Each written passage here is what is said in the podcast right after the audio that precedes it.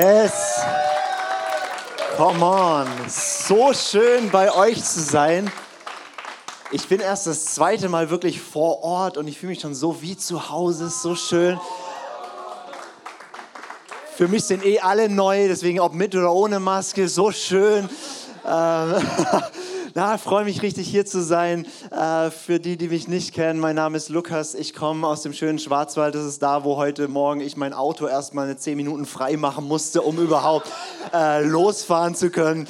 Und ähm, genau dafür im ICF Schwarzwald-Bodensee als Teaching-Pastor unterwegs sein. Das heißt, ich komme so alle paar Wochen mal an jedem Standort vorbei und es ist richtig schön zu sehen, was der noch immer tut. Man merkt dann auch immer so die Unterschiede, weil man äh, eben nur alle paar Wochen reinguckt und dann merkt man, so, oh, das hat sich getan und hm, das ist neu und ah ja doch, also richtig, richtig schön. Alles besser nur. Im ICF geht es immer nur besser, ja.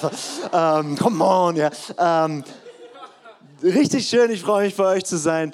Und wir sind in dieser Serie Hashtag Jesus. Das ist jedes Jahr vor Ostern haben wir als ganzes ICF-Movement diese Serie in der Passionszeit, also in den Wochen vor Ostern, äh, wo wir das Auferstehungsfest von Jesus feiern.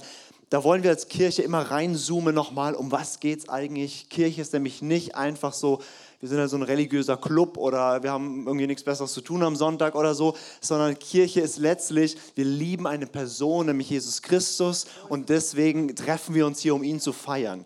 Und ähm, Hashtag Jesus, die Serie geht einfach um, wer ist Jesus, was ist ihm wichtig, wer, ja, wie war er, was hat er gesagt und wo wir einfach verschiedene Aspekte davon anschauen.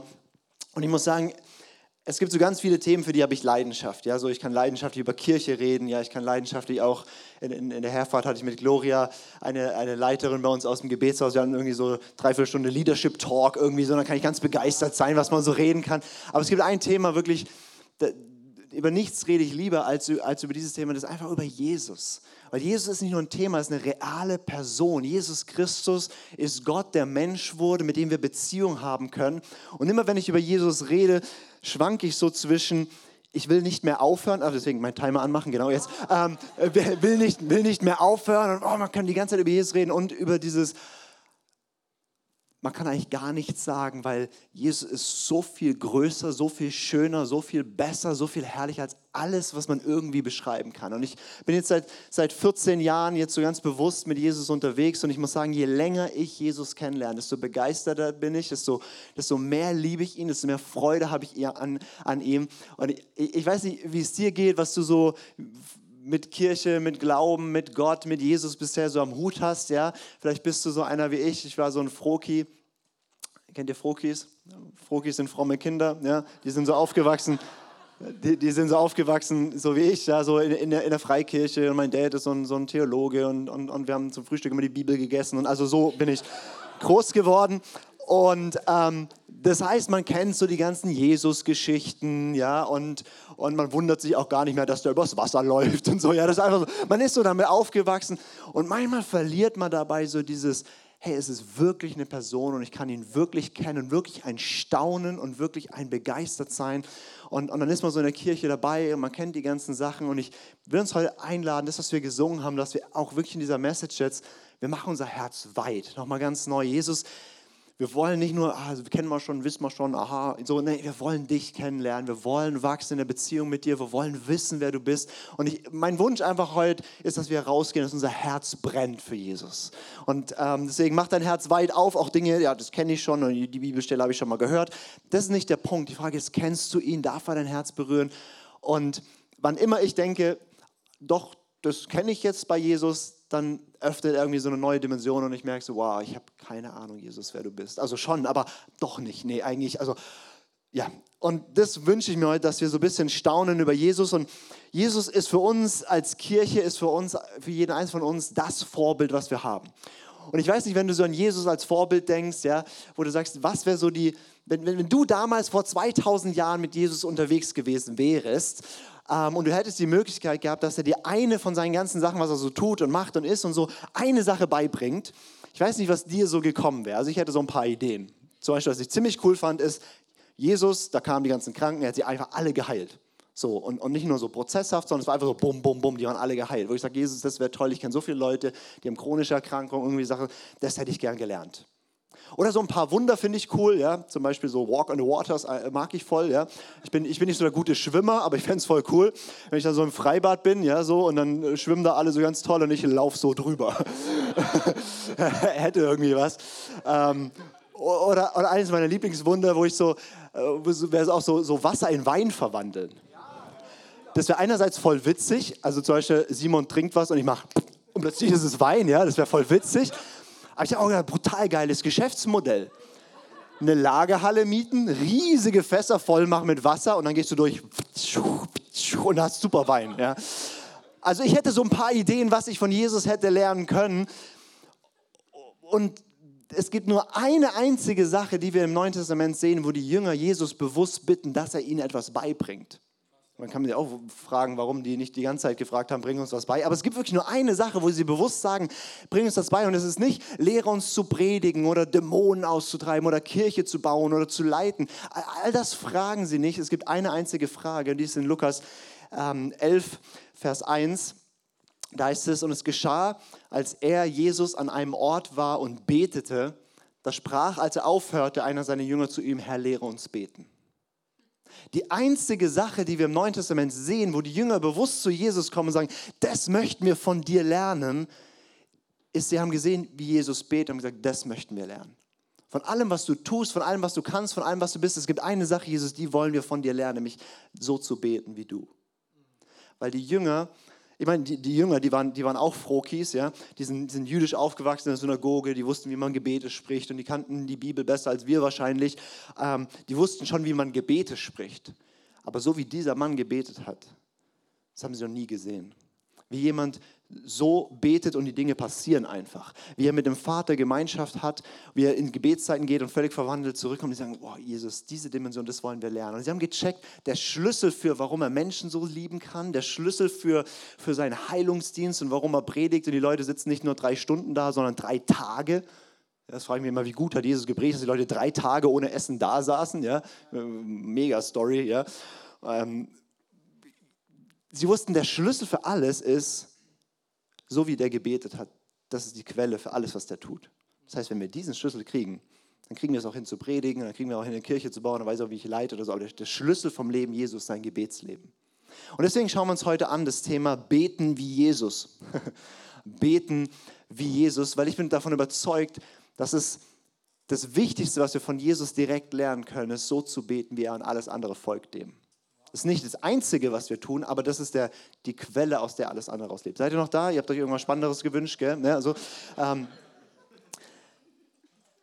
wenn wir anschauen, einfach wie hat Jesus gebetet, dann merke ich bei mir, das weckt so eine Motivation und ich lerne einfach so viel praktisch, wie er das halt gemacht hat. Und ähm, und ich weiß nicht, wie es dir geht bei Jesus, so als Vorbild und so. Manchmal haben wir nämlich so ein Bild von Jesus, das war halt der Sohn Gottes und der ist immer so einen halben Meter beim Boden durch die Gegend geschwebt, ja. Und deswegen ist er voll zu bewundern und so, aber nicht so richtig ein Vorbild, weil er war halt Jesus. Ja, kennst du das so, dass man so denkt, so, ja, aber das war halt auch Jesus. Und die Bibel sagt, als Jesus Mensch geworden ist, da wurde er uns vollkommen gleich. Hebräer 2, Hebräer 4 sagt, Jesus wurde komplett gleich wie wir. Es heißt sogar, dass er in allem versucht war wie du. Also es gibt keine Versuchung, die du kennst, keine Herausforderung in deinem Leben, wo er nicht auch gespürt hat. Ich meine, Jesus war einfach ein ganz normaler Mensch. Das müssen wir uns manchmal bewusst machen. Das war den Jüngern damals klar. Da hat keiner gedacht, dass er, dass er nicht ein Mensch ist, ja, weil die haben gesehen, der geht mal aufs stille Örtchen. Ja, das, also der war ein Mensch, der musste aufs Klo. Der war auch müde und hungrig. Ich, ich, ich liebe so diese, diese Geschichte, wo, wo er im Boot liegt und da tobt so ein Sturm und er schläft. Und da höre ich immer so super Predigten drüber, wie Jesus so mitten im Sturm ist, er entspannt und schläft. Nee, guck dir die Stelle davor an, der war einfach tot von dem Tag. Der war dermaßen erledigt von diesem Tag, wo er die ganze Zeit gelehrt und gepredigt und Menschen geheilt und wie auch immer. Der war einfach so platt, mitten im Sturm konnte der pennen.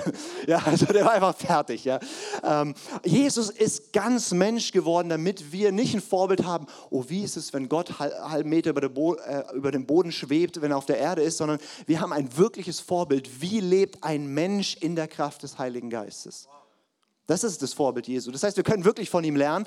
Und ähm, wenn wir uns Jesus anschauen, dann stellen wir wirklich fest, er ist ein Mann des Gebets. Sein gesamtes Leben ist vom Gebet durchdrungen. Ähm, das wird dir am meisten dann auffallen, wenn du mal das Lukas-Evangelium liest, weil das Lukas-Evangelium ist das Evangelium, wo die ganze Zeit das betont wird, auch wo die anderen die Stories auch erzählen und Lukas betont jedes Mal, ähm, und da hat er gebetet und da hat er gebetet. Und wenn du das durchgehst, siehst du, der permanent irgendwie gebetet. Also Jesu Dienst oder so beginnt ja eigentlich mit seiner öffentlichen Taufe und der Heilige Geist kommt auf ihn herab. Ja, da heißt es, er geht in diesen Jordan rein, er betet und die Himmel öffnen sich, der Heilige Geist kommt auf ihn herab und alle denken, wow, was geht jetzt ab? Und so beginnt sein Dienst, eine hörbare Stimme aus dem, also falls du, dich, falls du noch nicht getauft bist, mach das nächste Woche. Ja, nächste Woche ist Taufe. Nee, übernächste Woche. Nee, wann? An Ostern. Haben wir nicht nächste Woche Ostern? Ich bin zu zukunftsorientiert. Ähm, okay, in zwei Wochen ist ja Taufe. Und wenn ich taufen lässt, dann ist es immer so, dann geht der Himmel auf, eine Taube kommt herab, eine, Stimme aus dem Himmel kommt und sagt, du bist mein geliebter Sohn. Ich bin aber eine Tochter. Achso, du bist meine geliebte Tochter. Ja, also das passiert permanent. Ja, also deswegen lass dich taufen. Aber Jesus beginnt seinen Dienst mit einem Gebetssession im Jordan. Die Himmel öffnen sich, er wird mit dem Heiligen Geist erfüllt. Gott bestätigt ihn als seinen geliebten Sohn. Und dann denkst du so, jetzt kann es losgehen, oder? Und das Erste, was er macht, ist 40 Tage Fasten und Beten in der Wüste. Boah, geil. 40 Tage lang ist er in der, in, der, in der Wüste und fastet und betet und bereitet sich vor auf seinen Dienst. Ähm, den er dann, den er dann ähm, angeht und am Ende der Zeit äh, hat diese Versuchungsstory und so weiter. Und das Spannende, in Lukas 4 wird es erzählt, da heißt es, Jesus ging vom Heiligen Geist erfüllt in die Wüste, 40 Tage fasten, beten. Und dann heißt es, und dann kam er in der Kraft des Geistes aus der Wüste raus. Weil das ist ein Unterschied, ob du sagst, ah, ich bin, bin mit Jesus unterwegs und cool und der Heilige Geist irgendwie so da oder so, oder ob du in der Kraft des Heiligen Geistes dein Leben lebst. Und Jesus hat seinen Dienst begonnen und hat gesagt, okay, das Erste, was ich mache, ist erstmal 40 Tage fasten und beten, dann geht's los. Also er hat seinen Dienst begonnen im Gebet. Dann habe ich euch eine Bibelstelle mitgebracht, die mich unglaublich challenge und die für mich ein Riesenvorbild ist. Das ist in Markus 1. So eine der ersten Stories, wo Jesus richtig ähm, Erweckungsluft äh, schnuppert. Ja, da kannst du mal einblenden. Ähm, danke dir. Als es aber Abend geworden war und die Sonne unterging, brachten sie alle Leidenden und Besessenen zu ihm und die ganze Stadt war an der Tür versammelt. Ja, das, ist so, das ist so, was du dir wünschst, wenn du Kirche in Friedrichshafen gründest, sozusagen. Alter, alle sind da. Die ganze Stadt kommt. Und er heilte viele an mancherlei Kranken, Krankheiten leiden und er trieb viele Dämonen aus und ließ die Dämonen nicht reden, weil sie ihn kannten. Und frühmorgens, als es noch sehr dunkel war, stand er auf ging hinaus und ging fort an einen einsamen Ort und betete dort. Und die Geschichte geht dann weiter, dass Petrus zu ihm kommt und sagt, was machst du hier? Alle suchen dich. Wir haben gerade Erweckung in der Stadt und du gehst beten. Und Jesus sagt dann sogar, ja, und folgendes, im Gebet wurde mir klar, wir gehen jetzt weiter. Und es zeigt mir so viele Dinge. Jesus hat nicht gebetet damit, gebetet, damit Erweckung kommt, damit was geht oder so. Er hat gebetet, weil er es geliebt hat, mit dem himmlischen Vater zu sein. Punkt. Und jetzt war halt gerade Erweckung los, aber trotzdem, was er liebt, ist einfach sich zurückzuziehen und mit seinem himmlischen Vater zu sein. Gebet war für Jesus kein Mittel zum Zweck, sondern das war einfach, er hat seine Gottesbeziehung gelebt. Und was mich auch fasziniert ist, wir sind so oft getrieben von Not oder von Erfolg. Also wenn wir das jetzt hier hätten, ja, die ganz Friedrichshafen kommt in diesen Tanzsaal. Das wäre spannend. Ähm, und alle werden geheilt und Halligalli. Ich weiß nicht, ob wir auf die Idee kommen würden, Gott zu fragen, ob wir morgen noch mal eine Veranstaltung machen sollen oder ob wir in eine andere Stadt gehen. So krass, oder? Aber Jesus wusste, egal ob es ganz schwierig ist, es gibt Momente im Leben Jesu, die waren ganz schwierig und er hat gebetet. Und es war Erfolgswelle und er hat gebetet und er war klar in dem, was Gott will. Ich finde es so challenging, ähm, weil gerade in Zeiten, wo High Life ist, wo es mega abgeht, merke ich manchmal, ist die Versuchung da, plötzlich weniger einfach liebevolle Gemeinschaft mit Gott zu haben. Und so kannst du durchs Leben Jesu durchgehen und es gibt so einen, einen Vers, der fasst so ein bisschen seinen Lebensstil zusammen. Lukas 5, Vers 16. Jesus zog sich jedoch immer wieder zum Gebet in die Wüste zurück. Immer wieder hat er sie einfach zurückgezogen im Gebet. Und der Typ war busy. Ich meine, wenn du das Markus-Evangelium liest, ist es so witzig, weil Markus, äh, also Markus hat es geschrieben, im Prinzip von dem Bericht von Petrus ähm, verfasst. Und, und, und Petrus hatte anscheinend viel Hunger, weil permanent sagt Petrus so Sätze wie, und wir hatten nicht mal Zeit zu essen. Also Jesus war busy, okay? Der hatte dreieinhalb Jahre, um mega was zu tun und die Welt zu retten. So. Also egal wie anstrengend dein Leben ist und wie groß dein Lebensauftrag ist, Jesus hat den Job zu tun, okay? Und er hat den Lebensstil von, ich ziehe mich immer wieder zurück und bete. Und wenn du so ein bisschen durchgehst, gerade im Lukas-Evangelium, die einfach die Stories anschaust, siehst du, die ganze Zeit hat er gebetet. Jesus wählt neue Jünger aus. Was macht er? Er geht auf den Berg, betet eine Nacht durch und dann ruft er zu sich, die er wollte und sagt, folgt mir nach. Ich weiß nicht, ob das so unsere Rekrutierungsmaßnahme ist. So, wir brauchen neue Leiter hier in Friedrichshafen. Ne? So, bet mal eine Nacht durch und dann sagen wir, Herbert, du bist dabei. Egal, was du anschaust. Jesus predigt drei Tage lang, alle haben danach Hunger. Dann kommen die Jünger und sagen, wir haben ein Riesenproblem. Das sind tausende von Leuten, wir haben nichts zu essen. Was macht Jesus? Er tut so ein Logistikunternehmen gründen.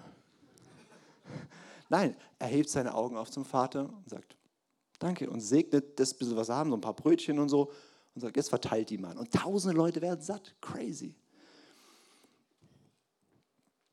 an, an, an jeder Stelle, da wo, wo Jesus ist in der Gebetszeit und, und mitten in der Gebetszeit sagt er plötzlich, was sagen eigentlich die Leute, wer ich bin? Und dann, ja, die sagen das und was denkt ihr? Und, ah ja, ähm, dann sagt Petrus, du bist der Christus, der Sohn des lebendigen Gottes. Und Jesus sagt, das hat dir der Vater offenbart. Hä? Guess what? Ich habe dafür gebetet, dass du es endlich checkst. Ja? Und, und dann gehen sie auf den Berg der Verklärung, ja, wo Jesus, da heißt es, Jesus betet. Einfach so ein richtig Prayer-Meeting mit Petrus, Johannes, Jakobus. Ja? Das heißt, sie beten und plötzlich wird Jesus so so verklärt. Das heißt, er leuchtet irgendwie wie so eine Glühbirne und alles wird hell, ja. Und, und dann creepy Sachen passieren dann da. Da kommt irgendwie Mose vorbei und so, ja. Komische Story. Ähm, aber, aber Jesus hat einfach seine Jünger mitgenommen, wie er gebetet hat und es sind krasse Sachen passiert. Jesus schickt dann seine Jünger aus und sagt, okay, jetzt habt ihr mal gesehen, wie man das macht, jetzt macht ihr das mal im ganzen Land. Ja, und schickt die aus, immer äh, in Zweierteams und sagt, jetzt predigt mal überall und heilt die Kranken. Und dann kommen sie zurück und jeder erzählt so eine, so eine, so eine, so eine Highlight-Runde, ja. Und, und, und dann, dann liebe ich das so spontan, bricht Jesus in eine Lobpreis-Session aus. Das heißt, er jubelt und preist den Herrn und macht ihn groß. Und, und Jesus fängt einfach eine Worship-Session an. Jesus an jedem Punkt betet er. Zum Beispiel, diese Geschichte kennt ihr auch wahrscheinlich eben, Jesus läuft auf dem Wasser. Ne? Wisst ihr, warum Jesus übers Wasser laufen musste? Weil er die Fähre verpasst hat. Und weißt du, warum er die Fähre verpasst hat? Es war folgendermaßen. Jesus sagt zu seinen Jüngern, lass uns zurückziehen an einen einsamen Ort, dann können wir so ein bisschen, bisschen, bisschen reflektieren und beten und so weiter. Dann kommen sie an einen einsamen Ort und er war nicht mehr so einsam, sondern tausende von Leuten waren schon da. Jesus innerlich bewegt und dient denen den ganzen Tag, heilt die Kranken, lehrt und so weiter, gibt denen noch äh, vermehrt nochmal Essen und so weiter. Und dann hat er halt keine Gebetszeit gehabt. Und dann sagt er, okay, folgendes, wir machen das jetzt so, ihr fahrt schon mal los, ich gehe nochmal auf den Berg, bete ein bisschen und ich komme danach. Also Jesus hat gesagt, lieber laufe ich übers Wasser, als dass ich meine Gebetszeit cancel. Und wirklich, das ist ein göttliches Prinzip. Wenn du deine Gebetszeit nicht cancelst, du wirst übers Wasser laufen. Also, also wirklich, ich meine das jetzt ernst, also nicht immer buchstäblich, aber ganz oft denken wir, ah, das ist jetzt so und da war jetzt so viel und so weiter und deswegen bete ich jetzt nicht. Aber bet einfach mal trotzdem und du wirst sehen, es geht. Wie Luther so schön sagte, wenn ich richtig viel zu tun habe, dann muss ich mehr beten.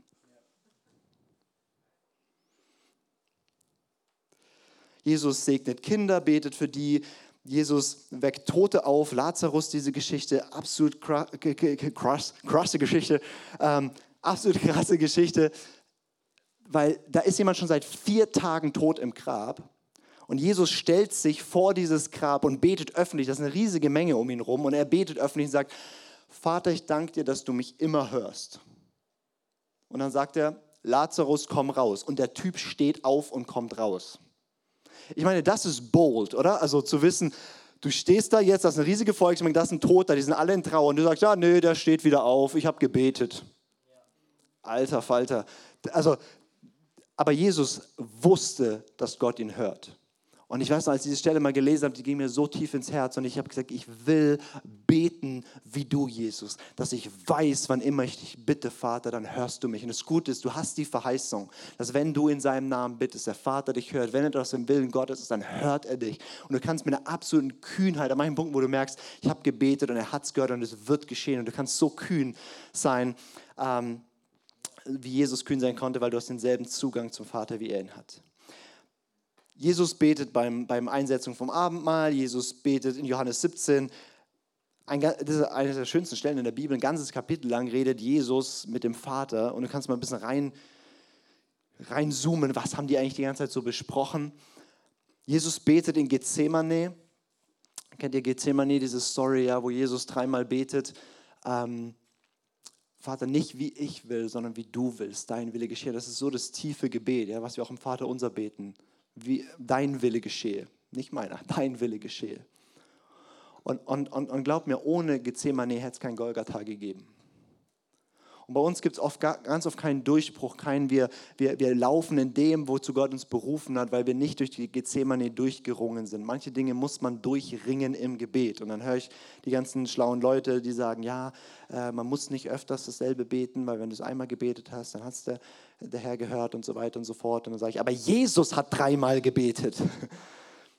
Manche Dinge musst du durchringen. Manche Dinge brauchst du in Gethsemane, wo du sagst, das ringe ich jetzt im Gebet durch, bis ich weiß, ich habe da innerlich einen Sieg drüber. Und hätte Jesus in Gethsemane geschlafen wie seine Jünger, dann wären wir jetzt alle noch verloren. Und selbst am Kreuz betet Jesus. Jesus war ein Mann des Gebets und es gab auch kaum ein Thema, über was er so viel gesprochen hat wie über Gebet. Das heißt, wenn wir was von Jesus lernen können und wollen, dann ist es das Thema Beten. Und ich habe mir die Frage gestellt, warum hat Jesus eigentlich so viel gebetet? Und ich habe, gibt schon viele schlaue Antworten, ich habe nur drei. Ähm, aber die habe ich mal mitgebracht, drei Antworten, drei Gedanken, warum hat Jesus so viel gebetet? Das erste ist, glaube ich, er hat es ein Bewusstsein von absoluter Abhängigkeit. Er hat so Sätze gesagt wie in Johannes 5, Vers 3, 30.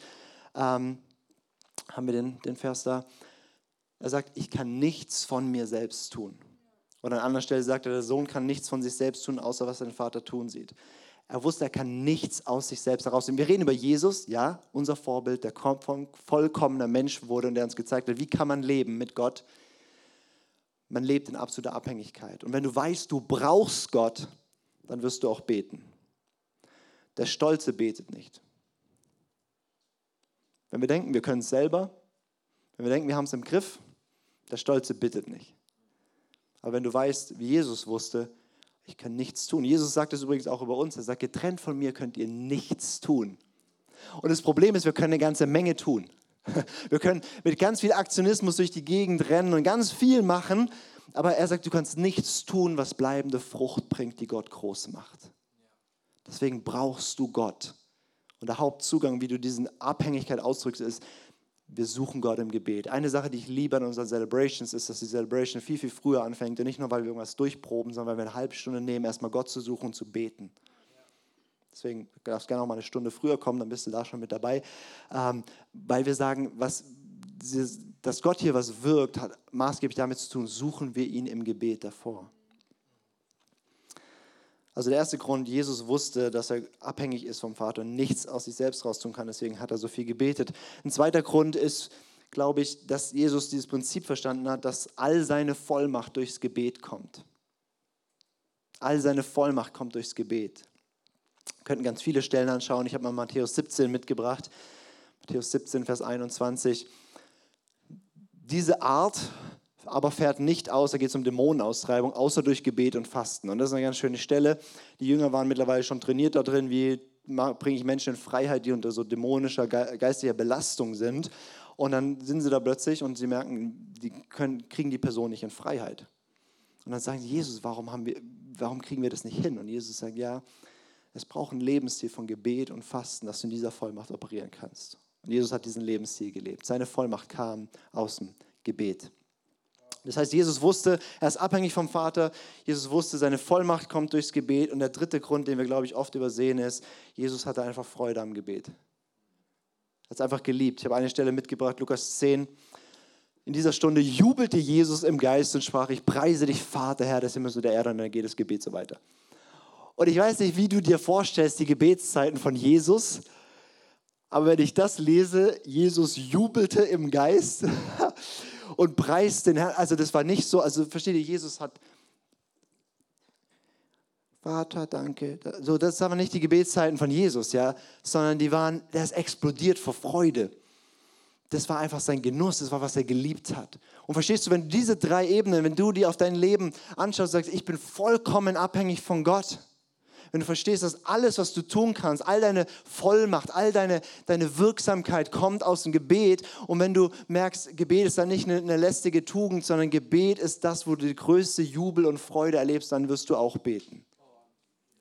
Und, und, und das ist, was ich, was ich liebe bei Jesus. So Jesus hat gebetet, weil er es geliebt hat. Jesus hat gebetet, weil er wusste, er kann nicht anders. Und Jesus hat gebetet, weil er wusste, das ist die Kraftquelle für alles andere. Und die Jünger haben das drei Jahre lang beobachtet und haben gesagt, Herr, lehre uns beten. Alles andere ist egal. Hauptsache, wir lernen so zu beten wie du. Ich weiß nicht, ob irgendjemand in diesem Raum ist, der beten lernen will von Jesus. Ähm, und dieses Gebet lohnt sich zu beten. Herr, lehre uns beten. Es ist wirklich Jesus, der dir Beten beibringt. Weil das Schöne ist, ähm, Jesus sitzt zur Rechten des Vaters, hat uns seinen Geist gesandt. Das heißt, er kann dich ganz individuell trainieren im Gebet. Weil manche Sachen, wo ich sage, so bete ich und so mache ich das, das funktioniert für dich vielleicht nicht, aber du kannst von ihm lernen zu beten. Und es ist ein, ein Lernen. Also beten lernt man. Das ist ein ganz wichtiger Punkt. Beten muss man lernen und beten kann man lernen.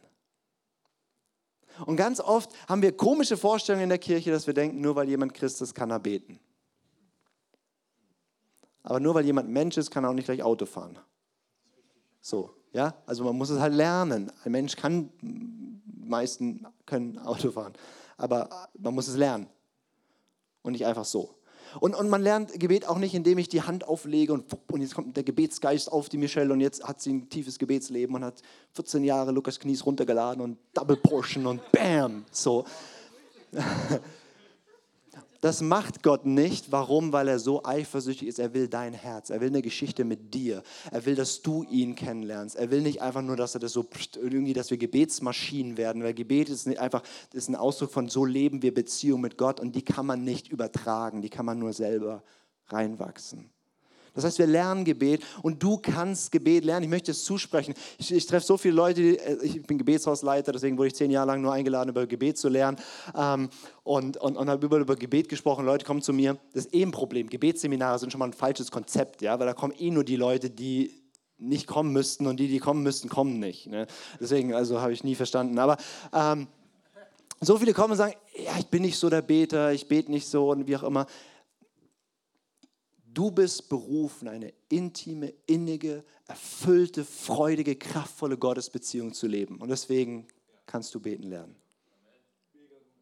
Es geht um Beziehung, es geht um Gemeinschaft und du kannst das lernen, aber man muss es eben auch lernen. Und es, ich will das heute Morgen zusprechen, es ist einfach auch okay, wenn du sagst, also mein Gebetsleben, ich bete eigentlich kaum oder selten oder es fällt mir schwer, oder, völlig okay. Aber dann bleiben wir eben nicht da stehen, sondern dann gehen wir den nächsten Schritt und wir lernen das. Ist in Ordnung. Es ist einfach okay, wenn man sagt, das ist gerade der Punkt, wo ich bin. Wir sind in der Kirche von Next Step. Das heißt, Next Step heißt nicht, wir müssen alle auf irgendeinem Level von irgendwas sein, sondern Next Step heißt, wo stehst du jetzt gerade und was ist dein nächster Schritt, dass du weiterkommst. Und das ist einfach okay. Da, wo du gerade bist, ist okay. Was nicht so gut wäre, ist zu sagen, ja, und das ist gut so. Aber gut ist zu merken, okay, stimmt, vielleicht Gebet ist ähm, da, da, bin ich nicht stark drin, ich habe keine so eine tiefe Gottesbeziehung, hey, dann ist heute die Einladung von Gott zu sagen, okay, ich, ich, ich führe dich einen Schritt weiter. Herr, lehre uns beten. Ich gebe dir noch drei praktische Tipps, weil beten hast du jetzt nicht in den letzten 26 Minuten gelernt, sondern ähm, du bist hoffentlich ein bisschen inspiriert darüber, aber beten lernt man einfach, indem man es tut.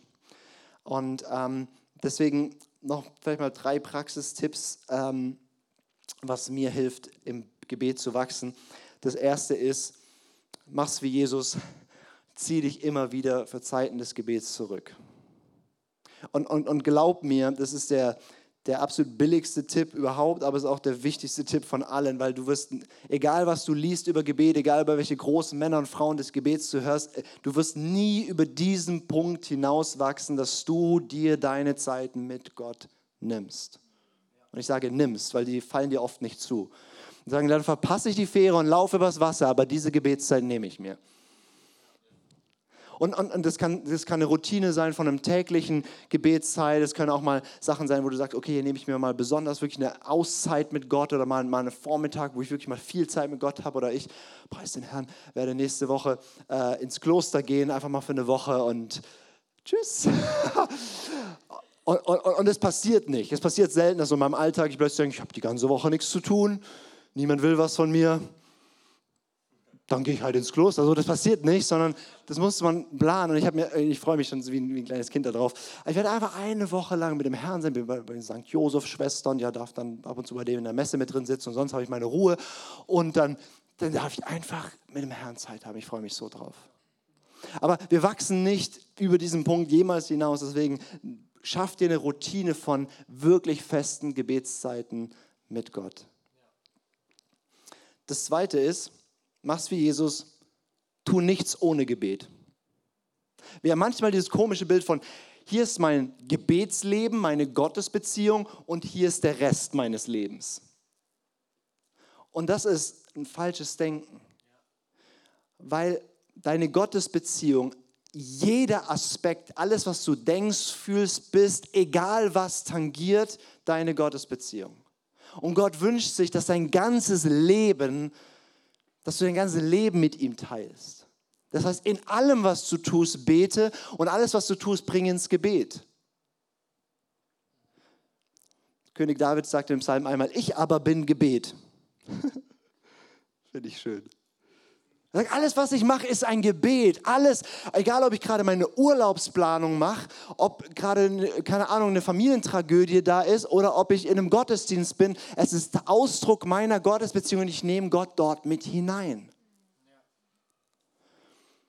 Und ich trenne nicht mein Leben in einen geistlichen Gebetspart und Restleben. Ich sage, mein ganzes Leben, was immer ich tue, Gott, ich will, dass du mit mir bist und ich rede mit ihm über alles und ich rede mit ihm in allem. Und nicht so verkrampft, so, jetzt muss ich die ganze Zeit. Äh, nee, aber in allem ist er mit drin. Und das ist, es ist ähm, ich, ich sage zum Beispiel, also manchmal in, in, Celebrations, weil es Menschen hilft oder so, sage ich auch manchmal Amen. Aber eigentlich habe ich mir komplett Amen abgewöhnt. Weil ich bleibe ja im Gespräch, auch wenn ich jetzt mal meine Gosch halte. Es ist ja auch nicht so, dass ich mit meiner Frau, gestern waren wir essen und dann sage ich was und dann sage ich Amen und gehe. Wäre auch ein Konzept von Beziehung.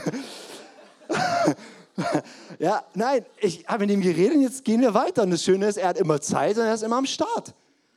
Und deswegen tu nichts ohne Gebet und alles, was du tust, bring ins Gebet. Also erstens, du ziehst dich zurück für bewusste Zeiten, Dates mit Gott sozusagen. Das zweite ist, Gebet darf dein ganzes Leben durchdringen. Und das dritte ist, lerne über Gebet. Es ist schon spannend, egal welchem Lebensbereich du wachsen willst, du schaust dir YouTube-Tutorials an, du lässt dich von einem Personal Coach da irgendwie oder alles Mögliche.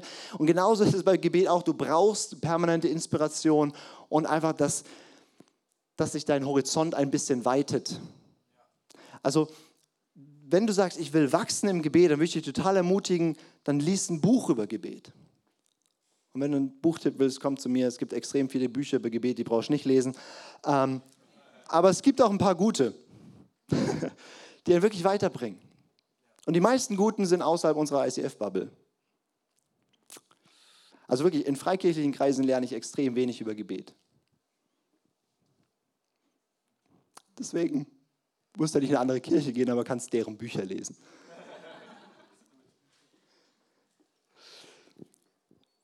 Das heißt, lass dich inspirieren. Das heißt, lehre uns beten. Gebet ist was, was du lernst mit anderen. Andere inspirieren dich, andere können dir das beibringen.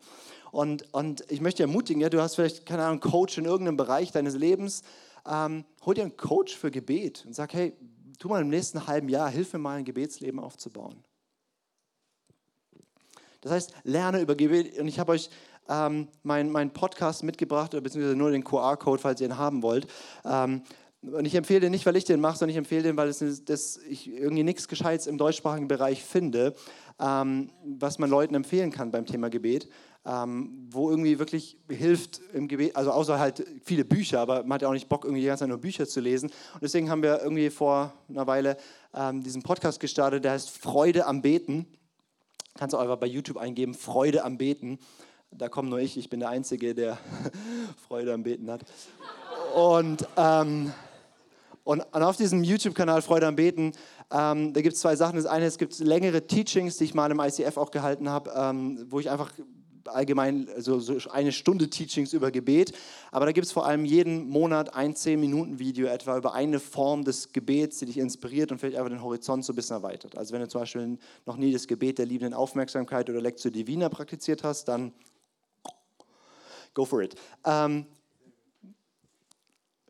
weil ich brauche das permanent, dass ich, ich, ich liebe es, ich leite ein Gebetshaus, das heißt, ich habe die ganze Zeit irgendwelche verrückten Gebetsleute um mich rum und die helfen mir total, tiefer zu gehen mit Gott. Weil dann laufe ich in den Gebetsraum rein und dann sehe ich da irgendeinen so Herbert sitzen und, und, und der kniet und fleht und, und ich merke so, Alter, es ist hier eine Gebetsatmosphäre und, und dann kann ich mich irgendwie nicht so reinsetzen und so, so ja, beten, sondern dann, dann, dann, dann macht es was mit mir. Ja? Oder jemand erzählt mir, ich habe dafür gebetet und bam, das hat Gott gemacht. Dann, das, ist, das ist herrlich. Wir lehre uns beten. Wir sind Teil von der Gemeinschaft. Wir sind Teil, deswegen lieben wir auch das Konzept von Kirche, dass du nicht allein unterwegs bist. Deswegen lieben wir das Konzept von Small Group, wo du enger mit Leuten gehst, wo man sagt, hier teile ich mein Leben und die anderen inspirieren mich auch unterwegs zu sein. Das heißt, was sind die drei Tipps? Erstens, zieh dich immer wieder für Zeiten des Gebets zurück. Zweitens, bete in allem und über alles. Und drittens, ähm, lass dich inspirieren von verschiedensten Sachen, ähm, damit du da am Ball bleibst. Leonard Ravenhill, ich weiß nicht, ob der Name jemandem was sagt, er ist ein krasser Prayer-Dude gewesen, der ist jetzt schon beim Herrn. Und eines meiner großen Vorbilder, was das Gebet angeht, ähm, und er hat gesagt, no man is greater than his prayer life. Also kein Mensch ist größer als sein Gebetsleben. Und ich liebe diesen Satz, weil er mich riesig herausfordert. Und ähm, wir tun ja Größe eines Menschen und Bedeutsamkeit eines Menschen so mit ganz verschiedenen Kategorien belegen. Und er sagt, die wichtigste Kategorie ist, ist dieser Mensch ein Mann oder eine Frau des Gebets. Und es ist wirklich interessant. Es gibt ja die unterschiedlichsten krassen Leute, die was für Gott gemacht haben. Und diesen dermaßen unterschiedlich in allem, in ihrer Theologie, in ihrer Ausrichtung, in der Art, wie sie leiten, was sie und so. Es ist extrem unterschiedlich. Es gibt eine einzige Sache, die ich bei allen sehe, nämlich so krasse Männer und Frauen des Gebets. Das ist das Einzige, was ich wirklich sehe, wo ich sage, das ist bei jedem, der viel bewegt für Gott, das war da. Die einen waren die verrückten Evangelisten, haben da irgendwie halb Afrika aufgeräumt und die anderen haben, ich weiß nicht was, ja, aber die waren so unterschiedlich, so unterschiedliche Persönlichkeitstypen, die haben sich teilweise auch theologische Köpfe eingeschlagen, aber, aber eine Sache hatten sie alle, sie haben gelebt aus dieser intimen Beziehung mit Gott raus. Und das Schöne ist, die Bibel sagt, dass durch Jesus eine Einladung in eine Gottesbeziehung gekommen ist. Die Bibel nennt das ein neuer Bund. Um einen neuen Bund, da gibt es keinen Unterschied mehr zwischen Großen und Kleinen. Im alten Bund war es so, da gab es so die Großen, so Mose, ja, der geht auf den heiligen Berg und kommt dann leuchtend wie eine Glühbirne runter und sagt, so ist Gott. Ja? Und dann gab es das einfache Volk. Im neuen Bund heißt es vom kleinsten bis zum größten, alle werden Gott auf persönliche, innige, tiefe Weise kennen. Das heißt, du, egal wie klein oder groß du dich hier fühlst, du bist berufen, du bist von Gott erwählt, erkauft dafür, dass du eine tiefe Gottesbeziehung hast. Und die drückt sich eben maßgeblich aus in deinem Gebetsleben.